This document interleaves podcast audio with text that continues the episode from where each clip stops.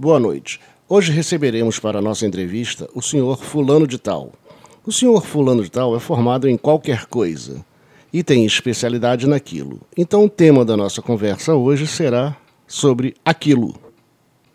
Senhor Fulano de Tal, quando foi que o senhor começou a se interessar em estudar aquilo? Ora, meu menino, isso já faz muito tempo. Logo que eu me formei em qualquer coisa, eu fiquei pensando o que daria prosseguimento aos meus estudos. E aí me veio estudar aquilo. E já fazem 30 anos que eu estudo aquilo. Nesse tempo todo que o senhor estuda aquilo, a que conclusão que o senhor chegou que pudesse melhorar a vida das pessoas?